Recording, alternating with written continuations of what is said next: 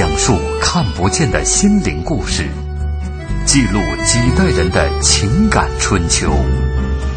周一至周五二十一点，我们和您一起重温那些年。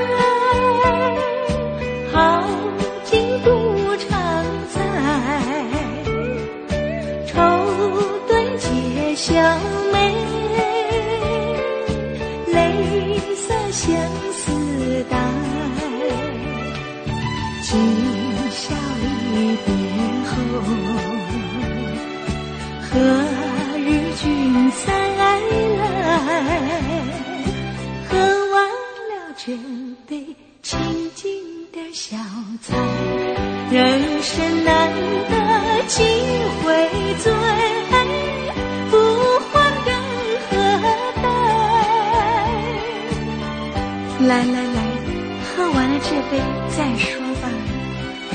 今宵离别后那些年，记录中国人的情感春秋。大家好，我是小婷。他们是来自无锡的农家子弟，是民国时期中国商界最耀眼的双子星座。草根出身，白手起家，一个雄才创业，一个老成持守。他们既是面粉大王，又是纺织大王，曾经在衣食上拥有半个中国。本周那些年民国商人系列，今天为您讲述荣氏兄弟。也欢迎您在新浪微博来和我们沟通。您可以在新浪微博检索“经济之声那些年”或者艾特主持人小婷。今天直播间两位嘉宾，一位是春卫，大家好，小婷好。嗯，还有一位李德林，听众朋友晚上好。嗯，铁打的李德林，但 是我觉得他故意装作很深沉。为什么？反正你们俩老相识了。对，因为我觉得认识他十几年，我觉得他这次装的特别的深沉，感觉太端着了。嗯，前几天都不这样。嗯，前几天都还是熊孩子。呃，不不对，前前天更端着。好，今天我们来说这个荣氏兄弟哈。今天在微博上抢到沙发的这位朋友，好好，他选的这首歌《何日君再来》。呃，春妹和德林也都选了一首歌，嗯，我们在稍后会为大家来送出来哈，和今天这个主题人物相关的这个歌曲。说到荣氏兄弟呢，呃，我看到一个资料啊，说这个兄弟两个人啊，这个老大荣宗敬，这小的时候呢得过一场病，呃，头发就都基本上就掉光了，那只留了一点儿一底一小撮头发，所以就扎了一小辫子，人称就叫。小辫子，当时说这老二呢，荣德生小的时候特别迟钝，四岁的时候才开口说话，到八岁的时候还没上学呢，所以被大家称作叫二木头。哎呦，他比那个陈光甫还厉害，陈光甫是三岁没说话，对吧？嗯，然后他是四岁没说话。啊，陈光甫，我们我昨天那天看资料是七岁。哦，对对对，七岁。但我觉得这个话题其实衍生出什么呢？就是当他呃。像普通人的时候，大家看到的全是毛病。嗯，一旦成功以后，这全变成优点了。然后这就是李德林做熊孩子的这个故事当中，他最喜欢强调的为人语痴嘛。嗯啊，对吧？就是出生的时候跟别人不一不一样的地方哈。这兄弟俩，反正现在来看好像似乎不太一样。一个叫小辫子，一个叫二木头。我今天因为那个时代啊，民国时代，影像留下的资料是非常少的。但是我看到他们两个人的一段影像啊，这老大老二，反正从面相上来看着，这老大就是英气勃发的那种感觉，老二呢就一团和善。那老大本来也属于这种激进冒险主义者，老二是保守的啊，是非常保守的这样一个人，一张一弛。哎，所以我想，我先问问你们两个，老大老二性格，你们分你们都喜欢更更喜欢谁一些这样的性格？如果作为一个企业家来讲，呃，如果作为一个企业家，我觉得我觉得老大的性格其实是呃更好一点的，但是做大以后呢？肯定老二的个性更容易那个获得到，因为他就还是你要关注一个防火墙的设置，就是还是要更稳重一些。你就跟老大挖第一桶金，然 后跟老二接着那个就是呃，把自己的短板夯实。嗯，德林，其实我觉得看做啥。因为他每一个人，比如说选择的行业不一样，比如说老大更就是做那一种开拓性的事业，嗯，尤其比如说在玩资本啊等等这些，他是需要的。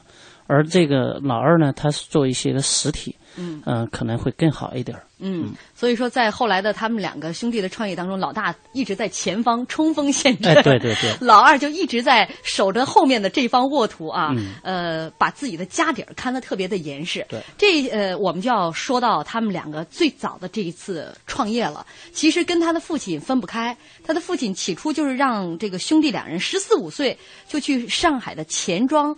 做学徒了啊！这是在当时这个无锡啊，因为无锡其实不仅仅有荣家了，也有很多其他的这个家族在做对呃在做生意啊，在做一些企业，是跟他们当时的这样的一个生活环境有关系吗？呃，跟他当时的呃，实际上还是大的环境有关系，因为呃，在那个时候呃，江浙啊，这个很多都愿意，尤其是。做小买卖的都愿意把自己的孩子送到这个上海去当学徒，因为在那个昨天我们就讲到说江浙啊那些人没什么文化的，他跟这个广东商帮不太一样。广东商帮的起点比较高，做贸易出身的，而江浙商帮呢，呃，他的这个起点比较低，文化层次比较低，他们更愿意的是把这些人送到这个大都市去，从学徒呃做起。当然，尤其是他们的下一代就。变了，就就更多的是走出国门去留学啥的，呃，所以说我觉得荣氏兄弟在那个时候，因为他爸就是做小生意的，呃，再把他留到身边的话，没有什么大出息，所以说把他呃弄到上海钱庄去当学徒，可能更多的是适应当时的那个社会环境。嗯嗯嗯，但是我个人是觉得呢，呃，那个时候的上海已经成为中国呃经济的一个就是很重要的一个核心点呢，呃。它周围的这个辐射的这个力，可以让它获得更便宜的人力，而这些人力呢，还有一点就是在那个时候的当中，呃，学徒制仍然是中国企业家制度或者是中国的这种呃产业。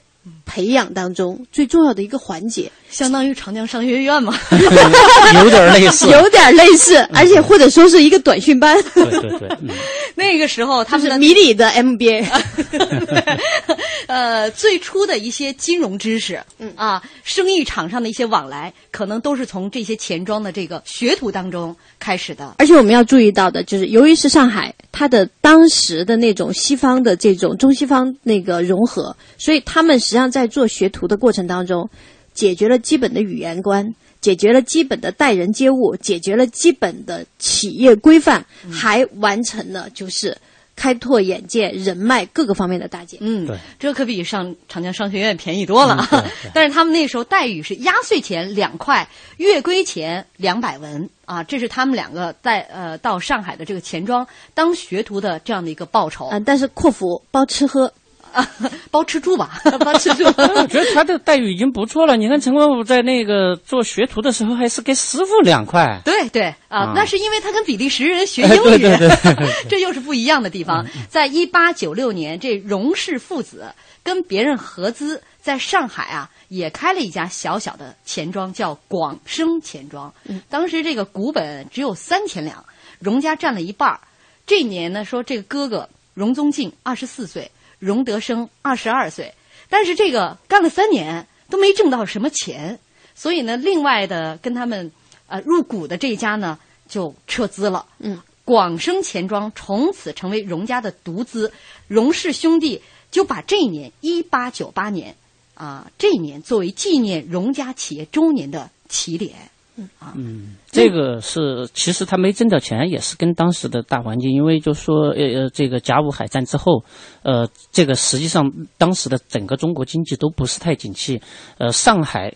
就是两两江啊，尤其是上海承担着这个战争赔款最重要的一个地方，呃，再加上本来之前的就是呃这个太平军对这个地方的一些个嗯问题，呃后遗症还没有恢复，所以说当时你要想在上海赚多少钱，实际上就他那一点股本真的就是基本都算不上一个钱庄，在当时。嗯，而且我们看到，呃，他们正是由于先做的是呃金融领域的东西，没赚到钱，才最终往实体经济转。如果一开始就做上实体了，那么他往金融领域当中去转的话呢，就是我觉得实际上就是因为他先做的是一个呃更理念的经济，嗯，但是最后没赚到钱，所以他更愿意在实体经济当中花更多的精力。嗯，好，那这之后这兄弟俩，呃，这个同心啊，同德办起了第一家的面粉厂。咱们广告之后继续为大家讲述。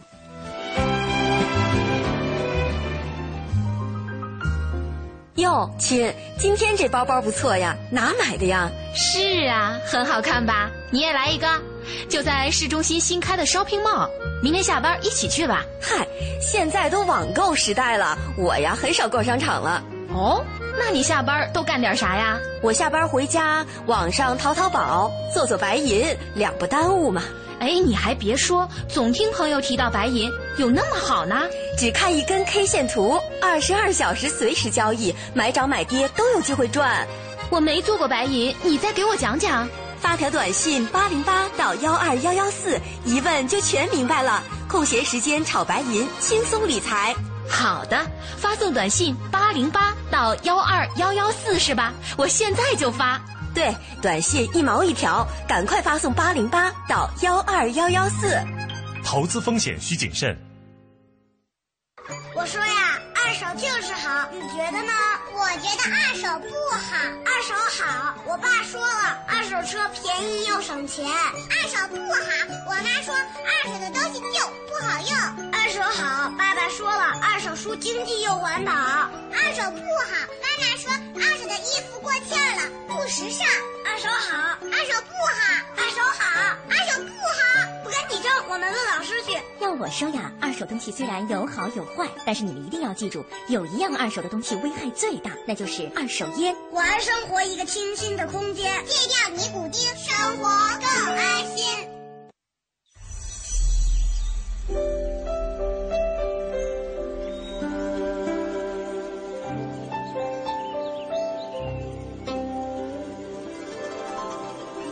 聆听生命的光荣。中央人民广播电台经济之声。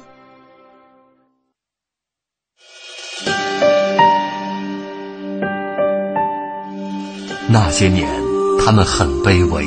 说句不好听的，你现在什么都没有了，命也就不值钱了。那些年，他们很无畏。为了胜利，向我开炮！那些年，他们很悲凉。段小，她是不是妓女？是。你爱她吗？真的不爱，真的。我跟她划清界限，从此跟她划清界限了。那些年，他们很顽强。活下去，像牲口一样的活下去，活下去，像牲口一样的活下去。那些年，他们守望幸福。爸，咱这回还有别的幸福吗？哼，只要你好好活着，就能碰到好多好多好多的幸福。我的儿子，你就没事偷着乐吧。岁月流逝，情感永恒。那些年，中国人的情感春秋。春秋。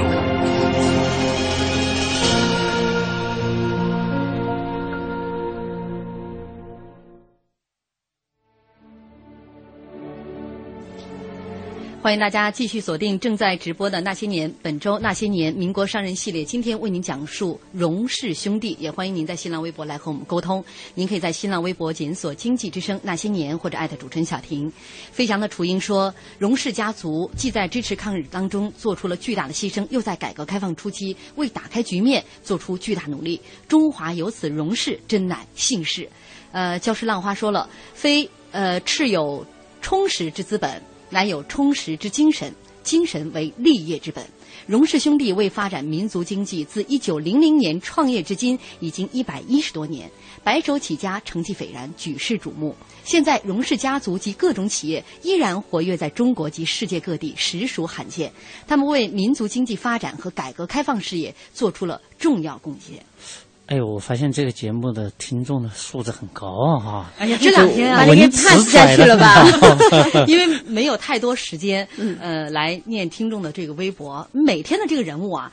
不是一期节目就能够讲完的，我们其实都是大线条的，只是把他这个呃生命当中的一段哈，捡一些重要的事情来跟大家分享。其实呢，他们这每个人都是一部书，一部书可能都写不完的啊，这样的一些经历。而且我们看到，就是这些人身上哈，既有成功的地方，尤其是有很多失败的东西。但是我觉得，越是历尽的，越是他们失败过的那些故事，其实越能够让人们有所感受。准确说，我们看到的荣氏兄弟。算是中国的一个百年企业，嗯，那这样的一个百年企业当中，它的这个积累，它的沉浮，又伴随着你一个民族所经历过的那么多的一个激荡，嗯，所以确实会让有人们会有更多的感同身受。说起来是一部家族史，但是可能背后看到的是一部经济史。嗯，呃，说到这个一百多年前，一九零零年，我们刚才也说了啊，这个兄弟俩性格差异特别大，但是在某些事件上，兄弟俩的这个。呃，想法又出奇的一致。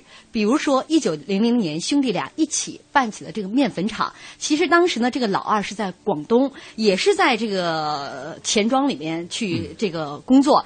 呃，他在一九零零年八月八呃八国联军当时进京，北方大乱，荣德生回乡，在香港呢等船等了很久。他每天都要去问这个船啊，什么时候能走。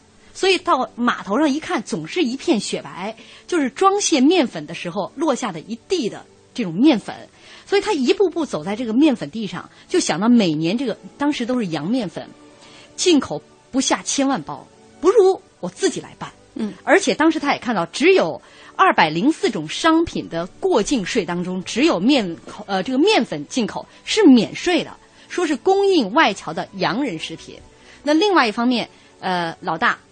在上海，他当时经营这广生这个钱庄，他就发现说，上海和江南各地的汇兑业务当中，绝大多数都是买卖棉花和麦子的汇款，所以这两兄弟就想到一块儿了。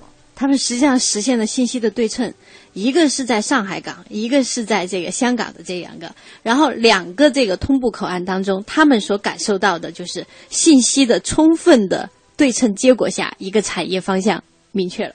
对啊，人家那个玩金融玩的就是不对称嘛，因为他们，呃，一个在金融领域可以详细的掌握它的这个金融流通里边的一些个交易细节，嗯，再加上在这个前沿的一个观察，那其实跟当时的社会的大的变迁也是有关的，就说当时整个北方都已经乱乱套了，而这个南方啊，当时是这个就是呃东南富保。东南互保之后，就是对这个南北的，因为面粉实际上那会儿主要还是北方，嗯，呃，北方往南方供应，但是那在那个时候，因为南方互保再加上北方的这些个外国军队，导致它的运输呀等等出现一些问题。那么他在这个时候，而外国人做的这个面粉的交易，呃，相对比较通畅。实际上，在当时在全国只有四家四大家。这个面粉厂是比较好的，嗯，呃，家数很少。如果这个时候进入的话，是一个非常好的机会的。嗯，就这个市场还是空白的，就即便他们经营了几年，全国也不就是仅仅只有十二家。对，但是他们兄弟俩当时创办的时候还是很艰难的啊。但是有人曾经问过荣宗敬，说你为什么一开始会把这个目光？放到这个做面粉厂上去，有那么多这个企业可以做的。这老大就说了：“民以食为天，每个人都离不开。”第二就是周转快，原料今天进场，明天我就可以成品就出来了。他说：“就是准确说，就是占用资金，然后时间短，周转率很高。”对呀，所以我还有一点，我觉得就是它旁边的话，又是这个居住人口啊，各个方面，包括它的这种需求，都能够使得它的这种就是说产地销。嗯，能够迅速的完成。嗯，而且整个的链条很短。你看，从无锡包括到上海，当时无锡就被称为叫做小上海。对啊，另外呢，就是人家问他，你那你同样是这粮食，你怎么不做大米生意？这老大说：“我从前做过大米生意，贩米到天津赔了两千，这一朝被蛇咬，有点十年怕井绳。但是另外一点，他说大米不跟面粉不一样，它没有经过加工。”就是他要提高的是产品的附加值，嗯，他要赚这个附加值的这个呃空间。还有一点，因为经过了一遍加工，尤其是我们那个时候把面粉叫的是什么羊，加了一个羊面，嗯，就这个羊字一加呀，我觉得就是我们自古以来的所谓的品牌啊、口碑啊，因为这个羊字长了翅膀。还有一个就是当时的这个大米啊，很危险的，在这个国家真的很危险，一旦遇到战争。呃，灾荒等等，首先管制的就是大米的价格，然后军方可以随便的在每一个码头来进行征集你的，嗯，而面粉相相对的就没有，它是一个风险比较小，对，嗯，看来这是这个各方面因素都考量到了啊。这个兄弟，我估计他们其实没有考量到，但是事实当中被你们俩分析出来了，也没有，就我们自己去。呃，来看的话，就是这个产业它的风险系数是被控制在一个非常小的领域。嗯嗯。但尽管这样，兄弟俩刚刚开始这个办第一家，呃，他们当时叫做宝兴面粉厂，而且还是跟其他人一起合股，是跟他们荣家的这个世交朱仲甫，呃。跟这个他们家人哈，两人商定说，集股三万，各任一半三千两为一股，兄弟呢各以三千两入股，另外再集九千两，实际招到了十三股。当时厂名就取名叫做宝兴面粉厂，也就像德林说的，整个全国面粉厂才只有四五家。呃，他们到一九零二年宝兴正式投产的时候，全国开工的面粉厂也只有十二家，所以这四家他们去到这四家想取经。人都不让他们进，对。呀，也也是可以，我觉得可以理解哈这种心情，呃，但是他们开当时开这个面粉厂的时候，在无锡当地其实是遇到了一些阻力。那比如说，因为他们这个面粉厂是那个机器，对，要有机器。对，机器在当时的话是比较麻烦的，说惊动了地下祖宗啊，破坏风水啊等等，好多，尤其是那些乡绅就是惹不起，他们经常的就是纠集在一起来你那儿示威啊啥的。其实明天我们要讲的张健，他也遇到这样的问题，嗯，就是就是会受到社会阻力，嗯嗯，呃，当时还说他这个面粉里边都有毒，因为太白了，对，老百姓没有吃过这么。白的面粉，呃，说有各种谣言，乳汁啊等等，好多那种，包括说树那个烟囱都是用童男童女 砌出来的，对对对对对对。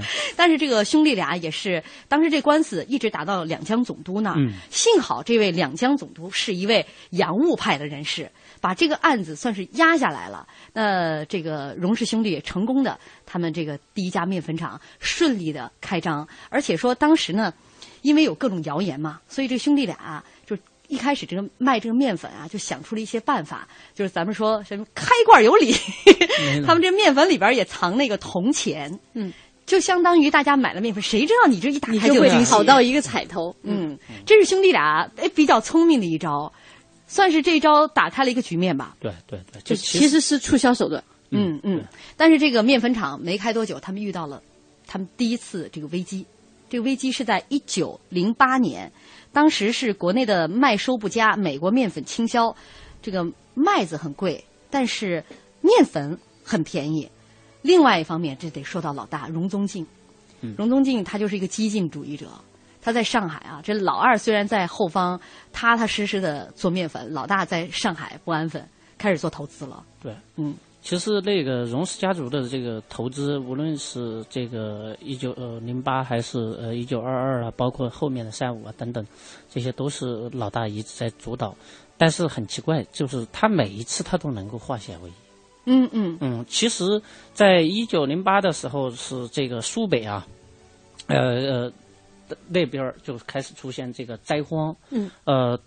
当地的就是这个有有这个所谓的叛民啊等等，呃，饥民成灾，呃，当时的两江总督，呃，我看呀，这这个是端方，那那个时候应该是端方在那个地方，呃，就把那个军队要调，但是呢，很奇怪的就是这个。江苏的巡抚就相当于江苏的省长，他的军巡抚的军队是不听两江总督的总督的话，呃，导致那些个饥民的扩散越来越严重。所以说，在那个时候，呃，这个对于呃这个小麦的这个收成肯定是不好的，这是一个。那这个时候洋面粉进来来进行一个冲击，呃，所以说对他的这个，因为他的那个小麦的进主要是还是靠当地的收的。嗯所以说，如果你没有，而别人又来大肆的冲击市场，他肯定是非常难受的。嗯嗯，那个而老大呢，他是喜欢做那种搞期货性质的。嗯啊、他做那种呃就是就是小麦的那种相相当于原料的期货交易。嗯嗯嗯，而且当时荣氏家族其实有一个密不外宣的这样的一个经商秘籍，就是每当新麦上市的时候，他们就把面粉的价格以更低的价格冲击市场，然后这个时候呢，既会使得小麦的收进来的价格比较低，然后也会使得麦粉的呃的价格呢有所降低。嗯通过这样的一种方式呢，就免得就是就出现就像我们说万盛米行的何布头，到最后就是多收了三五斗，然后反而卖不出好价钱。他其实，在那个时候，他就已经利用他手里的这样的一些资源杠杆，来对整个市场进行评议。没错，他自己就进行这样的一个干预哈，提前我先把这个市场价格先打下来先打下来。这很多人不明就里啊，这是一到丰收了，怎么就开始 价格就开始便宜了呢？但是这次危机靠什么来化解的呢？这兄弟俩其实就是把老父亲一手创办的广生钱庄给关了，因为这人的精力总是有限的嘛，你顾了东头就顾不了西头。还有一个救命的钱总是最贵的。嗯，就必须要卖压箱底儿的东西。嗯，把压箱底儿的东西卖了，咱们广告之后见。交通银行提醒您关注央广财经评论。等老板加薪，不如自己加，不如自己加。现在来签约交通银行我得薪金定投组合，自动扣款，智能理财，马上加薪，还可获赠百元话费。详情请致电九五五九交通银行。健康美味就选双汇，双汇开创中国肉类品牌。奶瓶三十五，背带裤一百二十九，学步车四百六十八。姐，这小家伙开销可不小呢。唉，自从儿子出生以后啊，我都好久没有买过新衣服了。你姐夫也不送我花了。姐，过日子不能光靠省，还得学会经营呢。你得学学理财了。据我了解呀，白银投资就不错，只看一根 K 线图，二十二小时随时交易，模拟一次就会做。你边带宝宝边做白银，什么都不耽误。是吗？你再详细说说。你呀，发条短信八零八到幺二幺幺四了解一下，免费咨询。好。八零八到幺二幺幺四是吧？我现在就发条问问。白银投资让你的生活更美好，发送短信八零八到幺二幺幺四，发送八零八到幺二幺幺四，免费开户做白银。投资风险需谨慎。北京时间二十一点三十分。报时中国经济，我是红星美凯龙车建新。注意力创造一切，你把注意力集中在什么地方，你将在物质世界创造出什么。注意力在哪里，成就就在哪里。时刻把注意力集中在目标上。报时中国经济。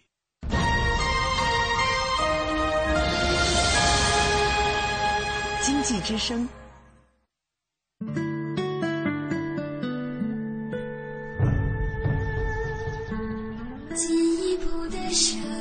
中央人民广播电台经济之声。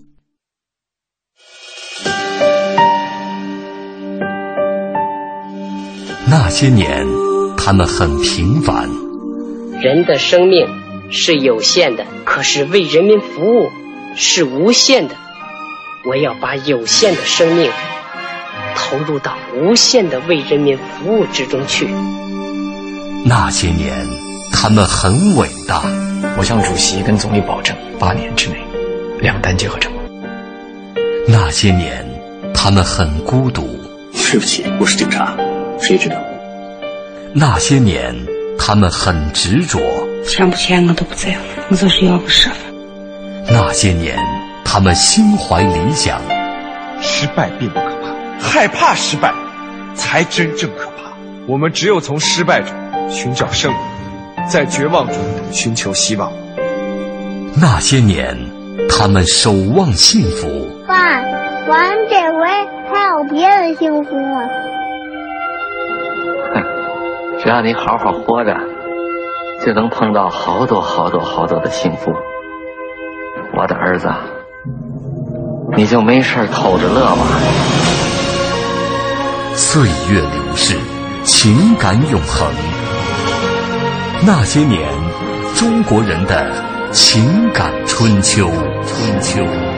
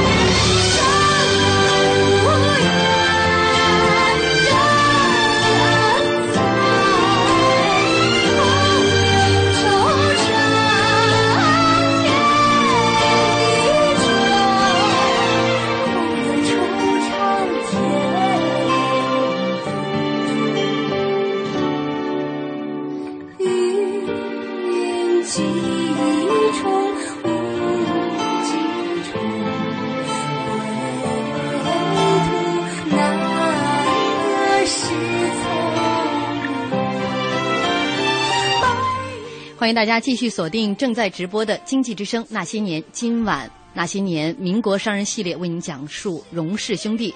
欢迎您在新浪微博来和我们沟通，您可以在新浪微博检索“经济之声那些年”或者艾特主持人小婷。这首歌是德林选的哈，《何处觅英雄》。我们微博上也有朋友在艾特我说。呃，荣氏兄弟就是我们无锡人的骄傲啊！确实啊，现在就包括这个他呃，他们这个梅园，还有这个无锡很多的这个教育以及路啊、桥啊，都是这个荣氏兄弟捐资来修建的。嗯嗯。刚刚我们在广告之前说到了，这个兄弟俩遇到的第一次危机是在一九零八年啊，那一次老大呢是因为在上海做这个投机生意。结果呢失手了，使得这个老二啊，在这个后方用他们这个面粉厂啊，就各种资金去支援，迫不得已关掉了他们这个这个最早的立足之本，就是广生的这个银庄。那这之后，兄弟俩也把所有的精力都用在了办实业上，就是办厂、面粉厂以及他们的纺织厂。但要说他们这个纺织厂，是必须要说一下，他是在一九零五年啊，也是和人一起来。合办的。这个就有点有意思的是，就无锡他们这一块儿呢，就是有点很抱团，就是一是荣氏家族，另外一个无锡当地的人，包括荣氏家族他们的很多生意，一是我不让外人来插手，我都是荣家人做，要不然也是无锡当地人来做。你看他好多这个生意起初的这个股东都是当地人。嗯，对他一直有一句话嘛，叫做“无兄弟不富贵”，然后他会强调就是先进行呃人力成本的建设，然后。有了团队，然后才能够谈其他更好的方向。嗯，所以一开始呢，也是跟这个他们的这个也是荣家人啊，呃，这个董事会啊一起商量，说办这个沙场，大家都同意了，都都办了。办完以后呢，这个这个钱，老大说了，这钱不分，不分红。说这个钱呢，继续投入到新的一发展，哎，滚动发展当中。哎，你你看看这老大和老二这个想法完全不同，就是他们家就是钱没有钱在账面上的，有钱就立刻投入到生产当中。在那个时候，你家里有余粮是很很惨的，随便哪个这个知府呀、什么巡抚的。都让你来认捐啊！就是当时的这个，无论是发大水啊，还是太后过生日，他们都会想个名目让你捐钱的。所以说，一定得把它投入生产中，没有现钱就捐不了。你说老大老二的心思其实在这儿。但是 当时据说就是说被呃，我看是兄弟其中一个被绑架的时候，嗯，然后呢，劫匪就提了很高的要求，然后他说：“你可以去打听一下我是个什么人。”他说：“我是做实业的，我真的没钱。”最后劫匪呢就把这个。赎金降了一半，打听清楚以后就真的降了一半，让他写信，然后他就说，要以他说做这行不容易，要以这个实业为重，就根本不关心自己这条命的情况。但是我们讲这个，你就可以看到，那时候他是确确实实的，就是把这个产业做大，嗯，看为一个最重要的基石。所以说，这个大股东荣瑞新呢就很不满意这个荣氏兄弟的这样的一个做法，当时是指控荣德生账目不清，甚至打起官司。虽然这官司打赢了，但是。都是荣家人，撕破脸面，没办法合作下去，所以荣氏兄弟呢就从振兴沙场退股了。但是当时还留了三万块钱在这儿，就是留一个情面在这儿，毕竟是他们一起首创的嘛。这三万块钱我我其实就是不要了。那后来兄弟俩办起了身心纺织，哎，叫做无限公司。这无限公司可跟以前不一样了。呃，实际上这个跟当时的清朝的改革有关系。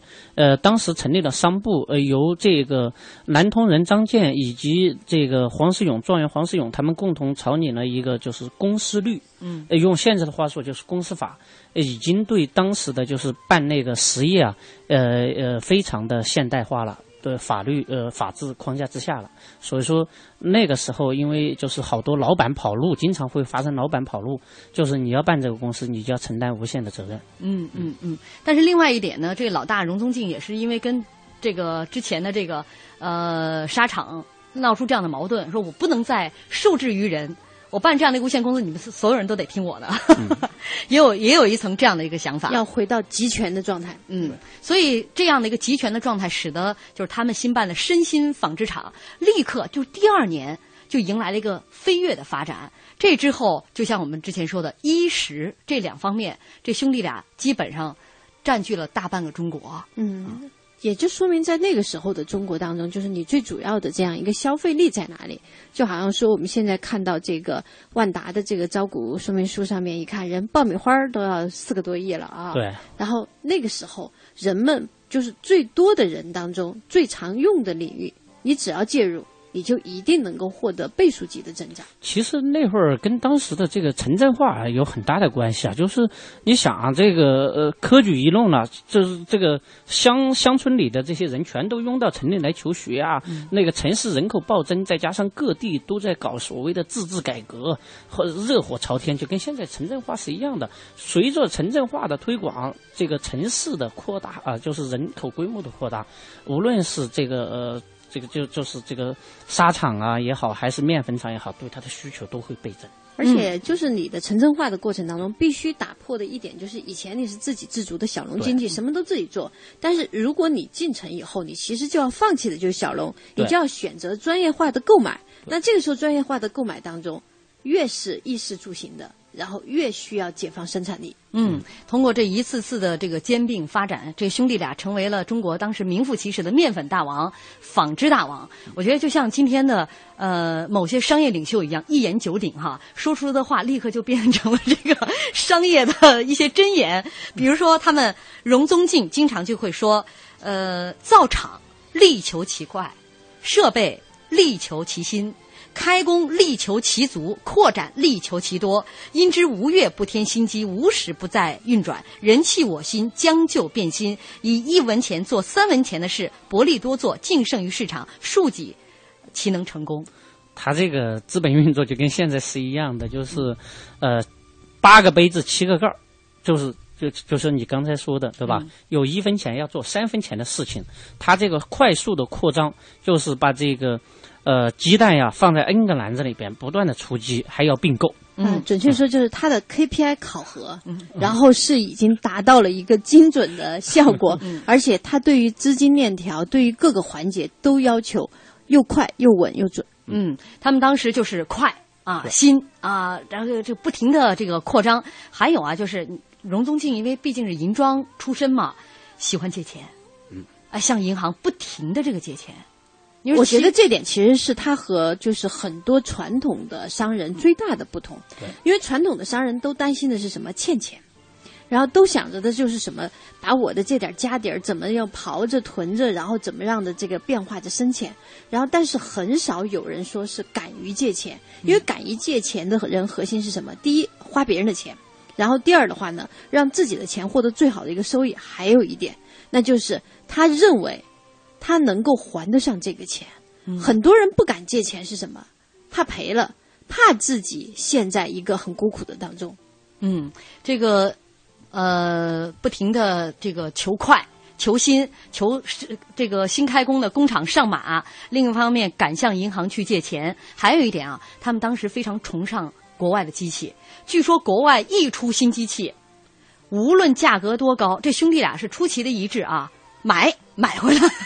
我觉得这点也是，就是它新机器最大的一个东西带给我们的是什么？就效率的提升。然后它只要效率获得一个提升，它一定引领的是什么？当时市场的风向。这种市场，由于它的这个新机器的加入，会使得行业的风向都把握在他的手里。这个时候，他的老大的位置才能够做得更实在。嗯，还有一个就是收购旧厂，因为在这一场这个快速发展的过程当中，有新厂诞生，就一定有这些老厂的没落。包括我们明天要说的张謇。啊，他曾经这个沙场也是处于这个没落的过程当中，但很多沙场，呃，其实因为在当时那个经济环境下以及战乱的这个状背景下，很多人不敢再去买这些这种新的设备。呃，一是新的设备，另外就是人家就快要倒闭的厂。对，因为很简单嘛，就是他不断的用他的新设备、新技术，呃，通过这个固定资产，然后降低他的这个呃，就是一些运作成本。实际上对他来说是提高了生产效率。那么对别的呃厂来说的话，竞争力下降。嗯。那么它的并购成本实际上是很低的，嗯，只需要拿过来稍微的再进行机器方面的技术一改进，马上就上马。它这个扩张，我觉得是挺棒。所以从一九二五年到一九三。一年的四年当中，他们这个沙场哈，从四个扩展为九个厂，是中国企业史上独具魅力的，叫做荣宗进速度啊。他自己有自己的想法，他说，其实做的就是类似于托拉斯的这样一个思路 然后垄断了整个的市场。你看他这很有很想的很有道理哈。他说，收买旧厂比建新厂便宜，这是产业资本的思维。说对身心来说，添一家厂，总公司只要添一个账本就可以了。人手也不用添，工程师职员只要从各厂抽调，负担反而可以减轻。小职员嘛，提升几个，薪水又不必马上提高，扁平化管理。第三，对总公司来说，呃，也不要另设一个经营管理机构。对，哎，第四，减少一家沙场，也可以减少竞争对手。身心并进一家厂，力量更大，竞争更有利。因为这个产额越多，进料销货就越便宜。管理营业的费用也越节省，对他掌握定价权，其实到最后，所以说厂子不管好坏，只要肯卖，我就要买。我虽然没钱，人家肯欠，我就要借。啊，多买一支钉子，就像多得一支枪，这都是他当年的一些呃在商战当中的一些名言。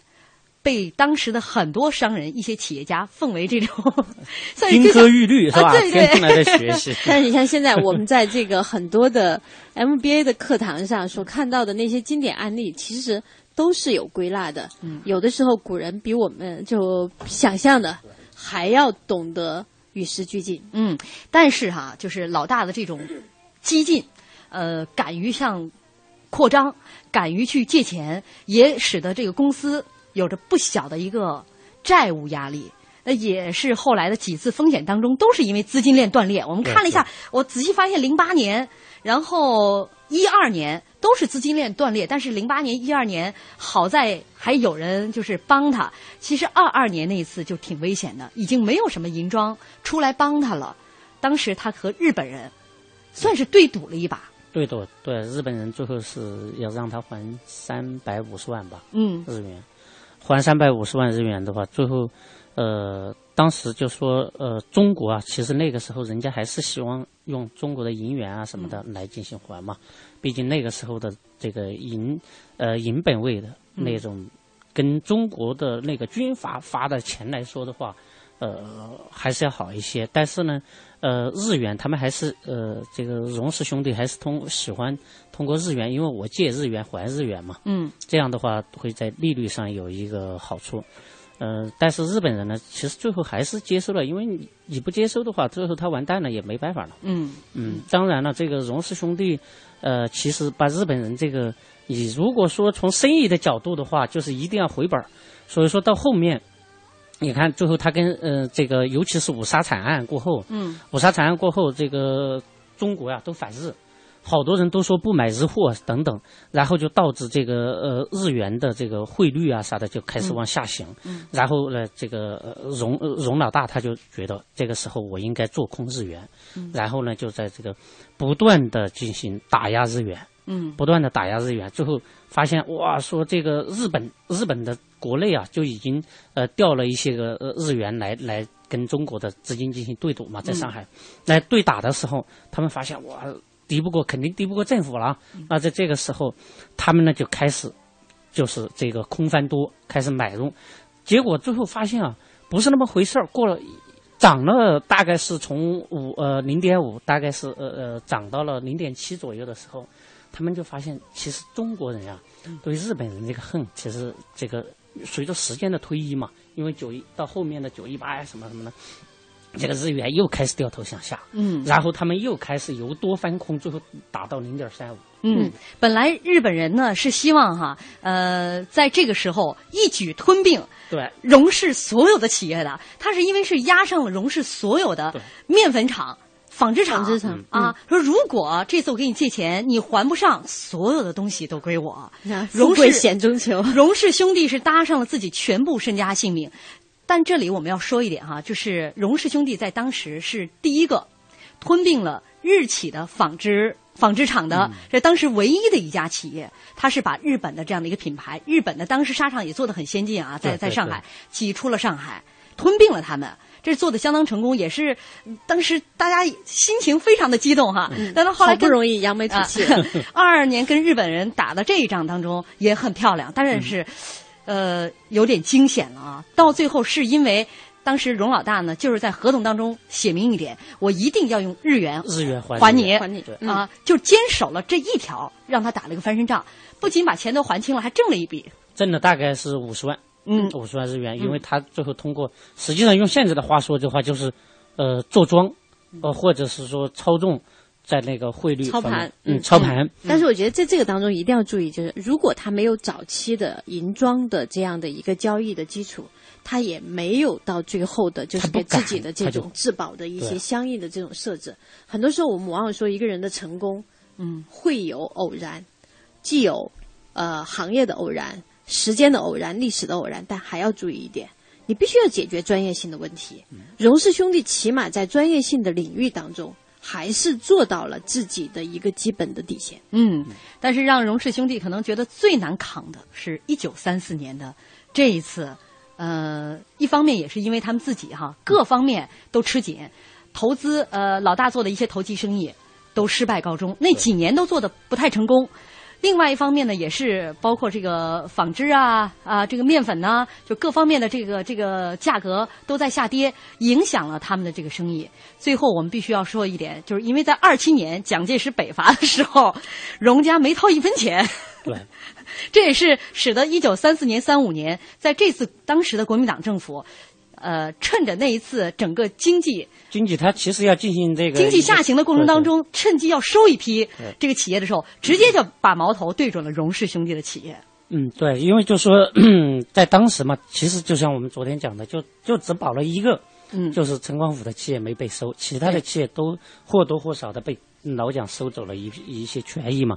那这个荣氏兄弟，嗯，他在这个 跟老蒋本来就不是，老蒋是浙江的，他是江苏那边的，嗯，所以说在这个老蒋呃北上的时候，他压根儿就没有接济老蒋，因为再加上他当时其实也也在上海，对人家都掏钱了，他就不掏，他就不掏嘛，就是没有那个缴纳相应的保护费，那么这时候别人要为难你也没有办法。嗯，所以再加上他那个老蒋 要打他的一个根源，还有就是他老成立那种期货交易所，嗯。他控制比如说这个小麦的价格，操纵市场，对，操纵市场，这样这样的一个深思的价格，嗯他做期货呀，你想一一边现货一边期货，嗯老是控制，任何一个政府都不会容他。嗯，呃，所以当他在一九三五年的时候，他的企业连五百万的当时的这个头寸，说其实就是零钱了哈，这些都拿不出来，负债是五千呃六千七百多万，总资产一共才六千八百多万，所有的债主逼在他们的家门口。那天晚上呢。两位，一个叫呃这个陈光甫，其中就是一个，另外还是一家银行的这个负责人，他们两个人呃陈汉章，他们两陈光甫，他们两个人就守在荣宗敬家里面陪了他整整一夜，就怕荣宗敬自杀，因为当时荣宗敬确实说这个事情我已经搞不定了，呃，心灰意冷，也有这种这个很抑郁、有自杀的这种倾向，所以这两位银行家呀，就是守他一夜。一方面，我觉得也是友情。这么多年的友情，他们的生意其实是互相渗透的。荣氏兄弟也在，包括他们上海银行啊、中国银行都有入股。另外呢，他们也是投资荣氏兄弟的面粉厂、纺织厂。那一旦如果说荣氏兄弟倒了，其实这些那死了他们钱怎么办呢？对呀、所以这这个各方面原因，使得这个这两位银行家守了他一夜。那当时国民政府出了很多想了很多办法，都是希望能够把荣氏兄弟的这个家产都给剥夺走。我看到说有这样的一个桥段哈，说当时陈光甫出主意说让荣老大呢，你去见呃孔祥呃是去见宋子文。